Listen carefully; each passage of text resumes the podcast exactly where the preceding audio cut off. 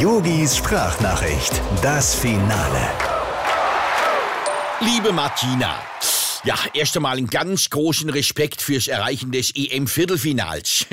Ja, ein Satz, den ich auch gerne mal zu hören bekommen hätte. Aber egal.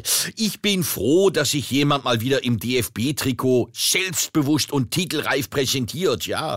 Und, Martina, du hast ja was geschafft. Das habe ich nie hinbekommen, nämlich äh, sich kein Hotelzimmer mit Oliver Bierhoff teilen zu müssen.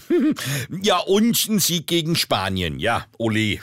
Äh, ich bin an denen immer verzweifelt, ja. Ich habe selbst beim Bierpong im Malleurlaub immer nur abgeluscht. Von den Hütchenspielern will ich überhaupt nicht anfangen, ja.